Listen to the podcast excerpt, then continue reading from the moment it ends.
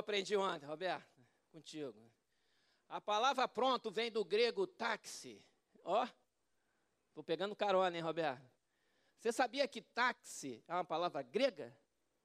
T-A-X-I? Por isso que é no mundo todo é táxi, é pronto. Tu chama, ele para. Não é assim? Táxi tem que ser assim. Se ele chama ele não parar, ele não é táxi, ele é um furão. Isso que ele é. Porque táxi é o cara que tu chama, ele tchum, tô pronto. Vamos para onde? Não é assim? Então, todo homem seja pronto para ouvir, tardio para falar, pronto para se irar. Então, isso resolve muito problema no casamento, mas resolve muito problema em tudo que é lugar. Nós temos que ouvir mais do que falar, irmão. Isso é verdade. Pronto para ouvir. Alguém quer falar com você? Deixa a pessoa falar. Deixa ela terminar de falar. Respira, deixa ela terminar de falar. Não corta, não, que às vezes. 1,19. Ah. Tiago 1,19. Sai cortando. Todo homem seja pronto para ouvir, tardio para falar, tardio para se irar. A gente tem que ouvir mais do que falar. Tardio para falar, sabe por quê? Porque quando, se você fala muito rápido e responde muito rápido, a tendência é você, eventualmente, falar alguma coisa que não deveria, que você não meditou, que você não amadureceu, que você não, não ruminou. E a palavra, depois que sai da boca, ela não entra mais, não, igual pasta de dente. Saiu do tubo, já era, já foi. Então, quando a gente fala, a gente pode tacar um incêndio na floresta. A Bíblia fala que a língua é terrível. Nós podemos tacar um incêndio na floresta se a gente não tomar cuidado na escolha das palavras, no momento de falar e de como falar. E nós erramos nisso toda hora. Eu erro todo isso toda hora. Eu, eu erro nisso também também erro. Isso é para mim e para todos nós. Mas quando a gente é tardio para falar, dá tempo de meditar, dá tempo de pensar melhor, dá tempo para ver, é melhor falar isso ou não falar nada. E isso não é só falar, não, às vezes é digitar no WhatsApp, às vezes é postar uma resposta no rede social. Porque o WhatsApp é a mesma coisa que falar. Eu posso trazer o WhatsApp para essa passagem aqui. Você digita o texto, mas não envia. Deixa ele ali, sem mandar. Espera 24 horas para ver se aquela, aquele texto não vai mudar alguma coisa, se você não vai deletar ele, ou se você não vai alterar, ou vai escrever uma coisa totalmente diferente, ou então não vai nem falar nada. Se, depois de 24 horas, decantando, continuar a mesma coisa, beleza, já é um bom sinal. Agora, se mudar ou ainda tiver dúvida no teu coração, cuidado. Então tem, tem que ser tardio para falar. E a Bíblia diz também de ser tardio para se irar. Porque a ira do homem não promove a justiça de Deus, irmão. A ira, a raiva, nos impulsiona a falar. Eu não estou dizendo para você não expressar suas emoções, não. Você tem que expressar, porque os psicólogos explicam sobre isso também, a expressão das emoções. A pessoa muito quieta, não fala nada, ela só ouve, não expressa, não fala, não fala, ela vai virando o quê? Uma bomba relógio. Vai ali, capacitor. Uma hora ela explode, blum, sai tudo uma vez. Também não é esse o ideal. Você tem que falar alguma coisa, mas saber falar. Saber expressar as emoções é maturidade emocional. Você pode dizer educadamente, falar, olha, meu queridão, meu marido, minha esposa, você falou um negócio que você me magoou, você sem gritar, sem esbravejar, você falou com calma. Você falou um negócio ali, eu fiquei chateado. É mesmo.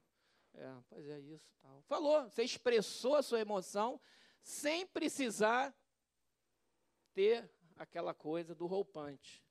E eu falo isso porque às vezes acontece comigo.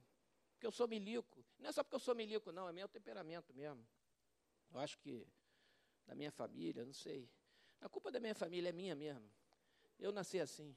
Que a gente gosta de botar a culpa nos outros, né? É eu mesmo, pronto, acabou. Tá? Então nós temos que aprender a praticar essa palavra. Praticar essa palavra. E a palavra de Deus, hoje em dia, irmão, cada dia que passa, mais importante a palavra de Deus se transforma para nós. Ah, eu fico olhando as coisas acontecendo.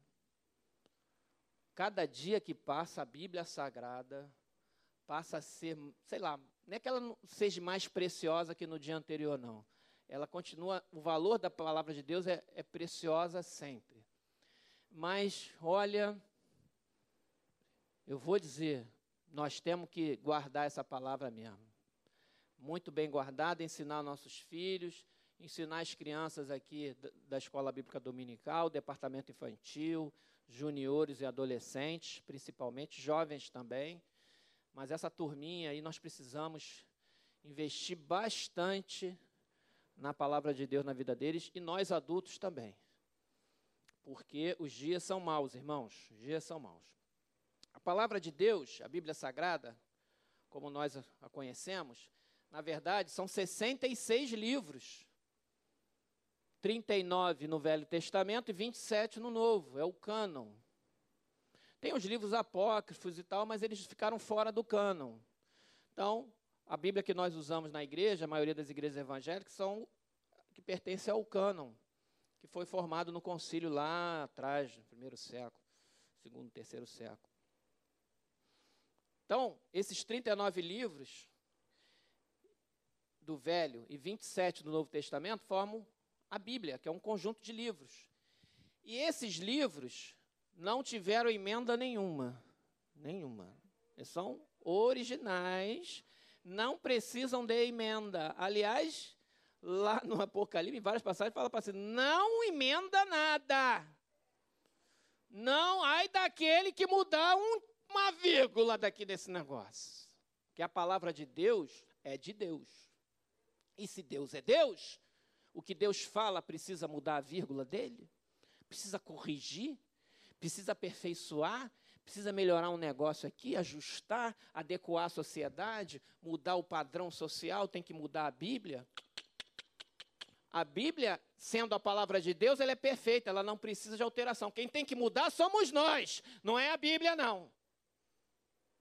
Nós é que, confrontados à palavra de Deus, é que precisamos de transformação. Não é a Bíblia que tem que se adequar a nós, não. Nós é que temos que nos adequar à palavra de Deus. Isso é um princípio tão óbvio, mas que precisa ser repetido muito nos dias de hoje e muito mais nos que estão por vir. Não somos nós, não vos conformeis com este século, mas transformados pela renovação da nossa mente, para que podeis conhecer qual seja a boa, perfeita, agradável vontade de Deus. Não podemos nos adaptar. Eu não quero me adaptar às imposições sociais deste século. E nem quero fazer emenda constitucional, como se a Bíblia, se a Bíblia fosse uma constituição. E não é. A Bíblia é a palavra de Deus para ajustar ao tempo que nós vivemos hoje. Nós é que precisamos nos transformar, o mundo, o homem é que precisa rever os seus conceitos, se arrepender dos seus pecados e vir para Jesus. Essa é a mensagem da cruz. É a mensagem de Jesus. É a mensagem que João Batista falava: arrependei-vos. Arrependei-vos. Então, quando eu olho para a Bíblia, eu olho como algo que já está pronto. Atemporal, perfeito, inerrante palavra de Deus. Não precisa de ajuste, nem de vírgula, nem de adaptação. Ela está pronta. E ela é a referência para nós que somos servos de Deus e somos cristãos. Para a nossa vida, para os nossos filhos, para nossas famílias, para o nosso modo de viver para o nosso estilo de vida, como queiram dizer, a Bíblia é a nossa referência. Como cidadãos dos céus, a palavra de Deus para nós traz ensinos que nos confronta com a nossa natureza pecaminosa. Essa é a verdade. A Bíblia diz: não adulterarás. E a natureza pecaminosa do homem fala: vai ali e adultera. Aí a sociedade vai se adaptando. No início não pode, no início era até crime antigamente. Sabia? Você sabia que adultério era crime? É até meio ridículo falar isso. não sei se é ridículo. Para Deus é pecado. O pecado é pior que crime. não sei se as pessoas têm noção do peso das palavras. Porque as pessoas falam assim: o que, que, é pior, cometer um crime ou um pecado, meu irmão? Pecado te afasta de Deus, te afasta de Deus. É pior, cara. Tu vai ser condenado lá na frente para algo muito pior. O crime, tu paga a tua pena e fica solto. Tem crime que é pecado, claro. Aliás, a maioria dos crimes é pecado. Mas tem coisa hoje em dia que não é crime, mas é, continua sendo pecado. Antigamente, vou dar o exemplo do adultério. Adultério, você sabia que no Código Penal era crime? Até pouco tempo atrás. Só que ninguém aplicava mais, claro. Mas era. Aí agora não, não tiraram, já revogaram isso. Mas por que, que era crime antigamente? Porque era um negócio que não era. A sociedade, na época, não admitia. O pessoal adulterava mesmo, mas era tudo escondido. Era, era uma hipocrisia, na verdade. E mais antigamente ainda, bem antigamente, quem pagava o pato eram as mulheres. Os homens, nego, de vez em quando, se tu não gostasse do cara, apedrejava ele. Se tu gostasse, fosse um cara importante, influente, o nego fazia uma vista grossa. Mas as mulheres dançavam, as mulheres pagavam o pato. Era só ver a história de Jesus lá com a mulher adúltera. Levaram, levaram a mulher adúltera para Jesus. Jesus, essa mulher foi pega em flagrante adultério. Todo mundo com pedra na mão. Imagina, Jesus está parado no lugar. É porque Jesus era Deus, já sabia que aquilo ia acontecer. Mas imagina, tentam pegar Jesus de surpresa, pastor Roberto. Numa situação que ele está ali, tranquilo. Aí chega aquela multidão com a mulher essa mulher foi pega em adultério flagrante. Sabe o que é flagrante, irmão? Pegaram no ato. Está aqui, não tem como dizer que não teve. Foi flagrante. É no ato. Pega aqui, todo mundo de pedra na mão, a mulher já estava. Aquela vergonha absurda, a mulher casada. E agora, a lei fala para apedrejar. Que o que o Senhor diz que é para fazer? Tentaram jogar Jesus contra a Bíblia. Porque a lei manda apedrejar. Só que eles não estavam entendendo, como diz os paulistas, não estavam entendendo que a palavra de Deus estava na frente deles. O próprio Jesus era a palavra de Deus. Ele é o Verbo, ele era Deus. Deus conhecia o coração daquela mulher, o coração daqueles acusadores. Aí Jesus fez uma pergunta. Ele só fez uma pergunta. Tá bom, realmente, é, né? a lei fala isso. Então, aquele que não tiver nenhum pecado, que atire a primeira pedra. E parou. Continuou escrevendo algumas coisas no chão. A Bíblia não fala o que, que Jesus estava escrevendo no chão, ali não. Alguns teólogos, algumas pessoas falam que talvez ele estivesse escrevendo alguns pecados de algumas pessoas ali. O pessoal está escrevendo o meu. Está escrevendo o meu. Diz, né, pessoal, não está escrito isso, é só uma. O que será que Jesus estava escrevendo no chão na hora que ele fez a pergunta? Ele sentou de novo. Olha só, ele falou para não apedrejar? Sim ou não? Falou para não apedrejar, não. Ele falou só assim: quem não tiver nenhum pecado, seja o que atire a primeira pedra. Jesus conhecia o coração de todo mundo, sabia que todo mundo tinha ali pecado que também tinha que pagar o pato, pagar o preço. Aí o, pelos, os mais velhos se arrependeram primeiro. Foram soltando as pedras das mãos. Aí quando os mais velhos começaram a soltar, os outros, ih, rapaz, vai dar não, vai dar para atacar essa pedra não. E eu também, eu também adulterei, e eu roubei, e eu fiz isso, e, e, até que no final ficou ninguém. Aí Jesus, ficou ninguém, foi todo mundo embora, deixou a mulher lá. E ficou só Jesus e a mulher. Aí Jesus olhou para ela e falou: Ué, mulher, aonde estão os teus acusadores? Ela olhou, não tinha mais ninguém para apedrejar ela. Onde estão teus acusadores? Eu também não vou te condenar, falou assim.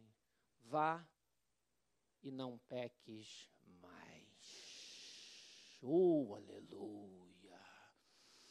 Essa é a transformação que Deus quer na vida de um homem e de uma mulher. Não é que a pessoa seja exposta à palavra de Deus, que era o próprio Jesus de Nazaré, e Jesus vai apedrejar ela até a morte. Havia sim uma pena lá na lei de Moisés. Mas o objetivo era a salvação dela. E falou: Olha só, eu também não te condeno. O próprio, a pessoa que podia condenar era Jesus, o único. Ele era o único que podia atacar uma pedra nela, que tinha autoridade diante da palavra que ele deu. Ele podia atacar a pedra nela, mas eu também não vou te condenar. Eu só vou falar uma coisa para você: vai e não peques mais. Se arrependa de, do que aconteceu e não peques mais. Uhum. E ela foi. E eu tenho certeza absoluta, pelo registro bíblico, que aquela mulher foi e não pecou mais ela se converteu e se transformou em uma nova criatura. Eu não sei o que aconteceu depois, se o marido dela recebeu, eu não sei como é que foi a vida dela socialmente falando, mas eu sei que ela foi resgatada por Jesus. É isso que nós estamos falando, resgate, transformação. Resgate, transformação. Cadê o homem que foi pego em adultério com ela? Ele não estava ali, não? Ele fugiu, se evadiu da cena do crime? Ah, me poupe. Cadê o, o homem também não tinha que estar ali, não? Hum. Hipocrisia, né? Ué, o adultério vale por dois lados. Ou é só um comete adultério sozinho? Tem duas.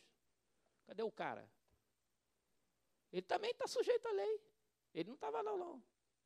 Aliviaram a barra dele. Ele era o quê? Ele era o o James Bond saiu pulando os, os telhados da, de Jerusalém e fugiu. Duvido. Pegaram só a mulher.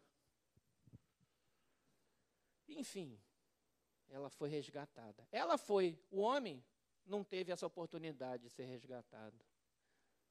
Mas ela foi. Esse é o Evangelho de Jesus. Então, o fato de ter sido, ela ter cometido aquele pecado, que na época era um crime, um pena de morte, não significa que através de Jesus aquela pessoa não possa ser salva. Nós temos que nos confrontar os nossos, nossos atos diante da palavra e nos arrependermos. É essa a proposta de Deus. Não é fugir, não é racionalizar, não é dizer que está tudo bem, não é dizer que Deus não existe, não é dizer que não existe pecado, que não existe uma verdade absoluta. Existem várias verdades e as verdades, cada um tem a sua, e assim vai o mundo, e Deus não existe mesmo, e vamos lá, comamos e bebemos, porque amanhã morreremos. É isso. O que Deus quer não é isso. Deus quer é coragem do homem falar: olha só, eu estou errado aqui, e eu reconheço o meu erro, me arrependo e quero fazer a vontade de Deus. Essa é a proposta de Deus. A Bíblia não precisa de emenda para se adaptar. Quem tem que se adaptar é o homem, é a sociedade. São os povos e as nações. Mas o que nós vimos hoje são propostas que tentam, um, dizer o que a Bíblia diz é mito. Segundo, que a Bíblia não vale porque Deus não existe mesmo. Um, e as pessoas estão vivendo a sua vida longe de Deus um triste caminho. Nós amamos todas essas pessoas e vamos continuar pregando o Evangelho. A Bíblia não precisa de emenda, irmão. Não precisa. Eu, eu comprei essas. Eu fiz uma pastoral ontem, está lá no podcast. Depois os membros da igreja vão lá e assistam a pastoral. Ouça, ela está grande um pouco, mais do que o normal. Mas passa rápido. Eu contextualizei o momento atual do Brasil, o nome da pastoral é Brasil. Eu tinha que falar sobre esse assunto, não dá. Pastoral sempre fala de contextos, atualidade. E li o Salmo 2. E li o Salmo 2. Eu só vou ler o Salmo 2. A pastoral você vê lá. E depois eu pego a Constituição do Brasil e, e leio vários trechos que não soscaram e dou algumas explicações. Algumas explicações. Para o povo entender mais ou menos o que está acontecendo. O que está acontecendo hoje, pode acontecer daqui a 10 anos, a pastoral que está lá vai, não vai mudar nada. Pode mudar, o nome das pessoas podem mudar, serem outras pessoas, de outros de outras linhas, mas o que está lá, que eu falei, vale porque eu me fiz referência a, a questões técnicas. Né? E aí eu comprei uma Constituição atualizada para deixar aqui na biblioteca da igreja, até a emenda 109. A nossa Constituição tem 109 emendas constitucionais, desde 1988. É muita emenda, né, irmão? São 250 artigos com 109 emendas. Ô, oh, emenda, toda hora emenda, emenda, emenda. Gosta de mexer nisso aqui, né? Para de mexer na Constituição, rapaz. A Constituição dos Estados Unidos é de 1787. Ela é 200 anos mais velha que a nossa. Só tem 27 emendas. E mesmo assim não são emendas, são aditivos, que lá eles não alteram os sete artigos originais dos pergaminhos, dos lá, dos, aqueles sete, ninguém mexe, eles, eles vão aditivando coisas no final. É diferente. Aqui, pessoal, só tem as cláusulas pétreas, essas não podem ser mexidas. Não, até o artigo 5 do 1 ao 5 não pode mexer. Cláusula pétrea da Constituição não pode ser objeto de emenda, só se fizer outra Constituição. Salmo 2. Por que se enfurecem os gentios e os povos imaginam coisas vãs? Os reis da terra se levantam e os príncipes conspiram contra o Senhor e contra o seu ungido ungido com letra maiúscula, Jesus, dizendo: rompamos os seus laços e sacudamos de nós as suas algemas. É isso que está acontecendo. Acabei de falar aqui. Que não somos nós que temos, nem a Bíblia que tem que mudar, nós. É isso aqui, ó. Sacudamos a nossa. Eles chamam a palavra de Deus de algema. Sacudamos as suas algemas. Isso que Jesus, pregação de Jesus é uma algema. Sacudamos as suas algemas. Não é isso não, isso é mentira do diabo. Onde o Espírito do Senhor está, aí onde está a liberdade. É a liberdade dos filhos de Deus. Aí, mas eles falam isso. Ri-se aquele que habita no céu, o Senhor zomba deles. Na sua ira, seu tempo lhes fará ar de falar, e no seu furor os confundirá.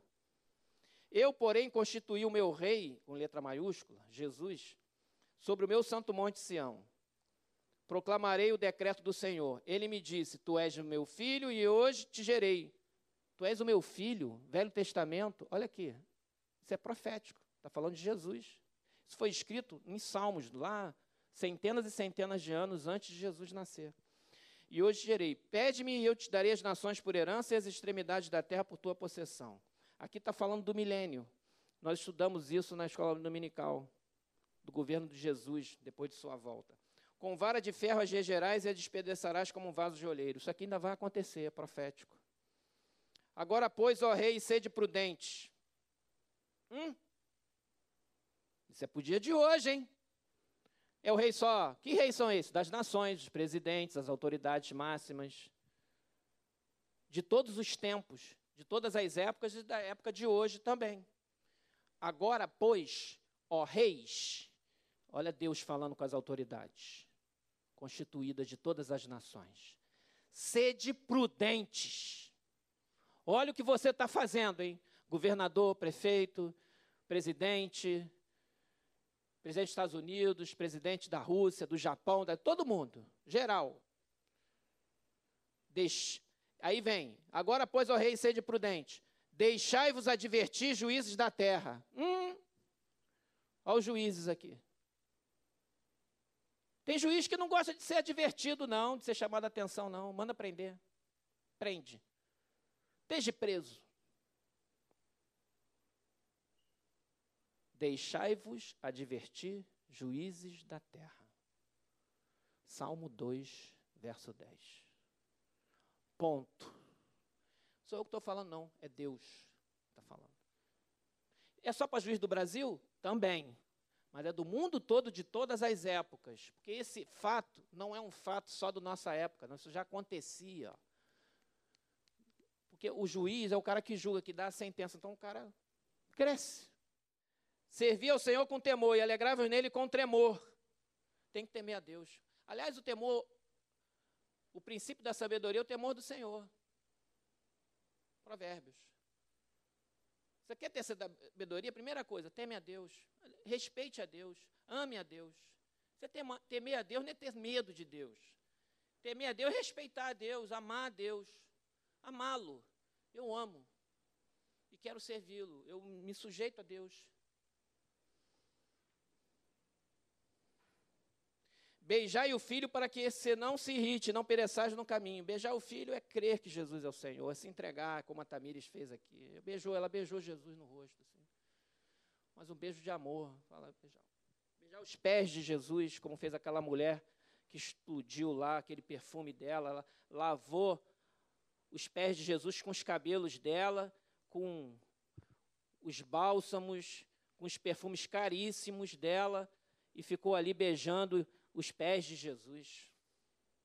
Aquela mulher encontrou salvação. Lá tem essa história na Bíblia. É isso. Beijar o filho. Beijar o filho. Para que não se irrite, não pereçais no caminho. Porque dentro em pouco se inflamará a ilha, a ira. Bem-aventurados todos os que nele se refugiam. Quem se refugia no Senhor? Levanta a mão. Eu me refugio. Ele é meu refúgio, a minha fortaleza.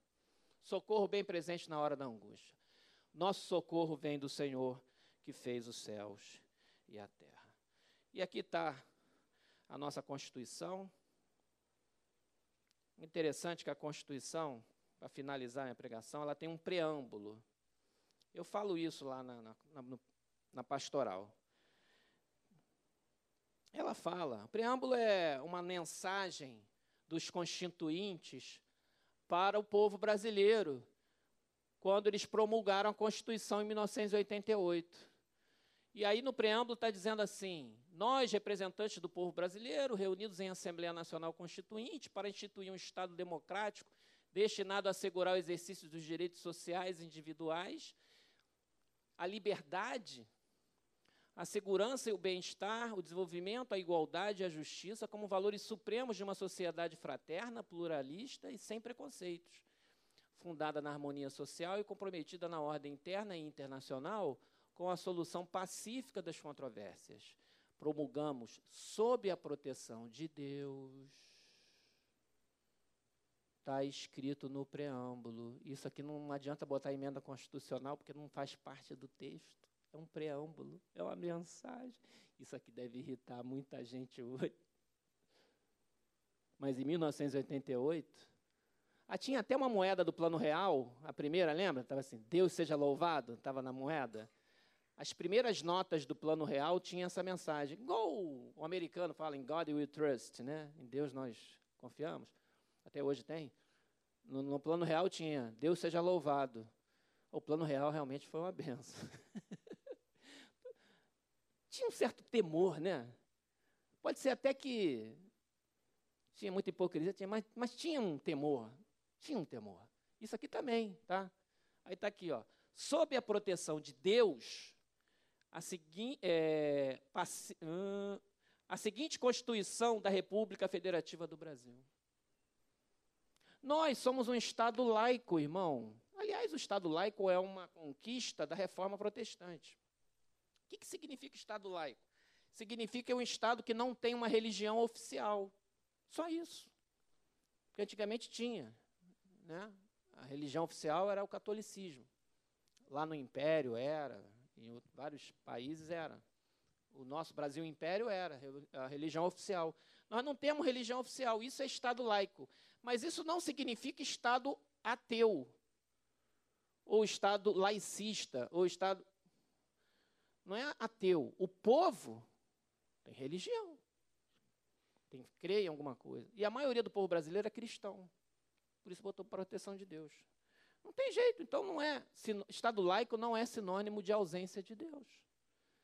Significa tão somente que o Estado não tem uma religião oficial, todos são livres. Mas não significa que nós não podemos pregar, ensinar Inclusive, nessa escola de orientação cristã como a nossa, a gente vai ter aula de Bíblia, orientação cristã. Os princípios que são ensinados são bíblicos. Não posso admitir isso. Não pode um pastor como Jorge Linhares ser chamado, porque na escola lá, Batista Gente Semane, ele falou que menino é menino e menina é menina, porque a Bíblia fala assim e foi chamado pelo Ministério Público. Isso é, é um precedente perigoso. E que nós estamos vendo por aí, é, do teje preso, o teje preso é uma expressão antiga. É, hoje, é, o tema é uma coisa, mas amanhã pode ser outra. É só criar a prática. É só criar jurisprudência. É só abrir o precedente. Abrir o precedente, o texto preso vai para vale para uma coisa, vale para outra. Daqui a pouco vai ter um de preso porque o pastor falou um negócio. Daqui a pouco vai ter um de preso porque você foi na rua e leu a Bíblia ou entregou. Estão, estão ligados no discernimento? Do que a, a, a liberdade representa? Estou falando de ideologia, de partido A, B, C, não estou falando de precedentes jurídicos. Então, o que eu falei está lá na pastoral,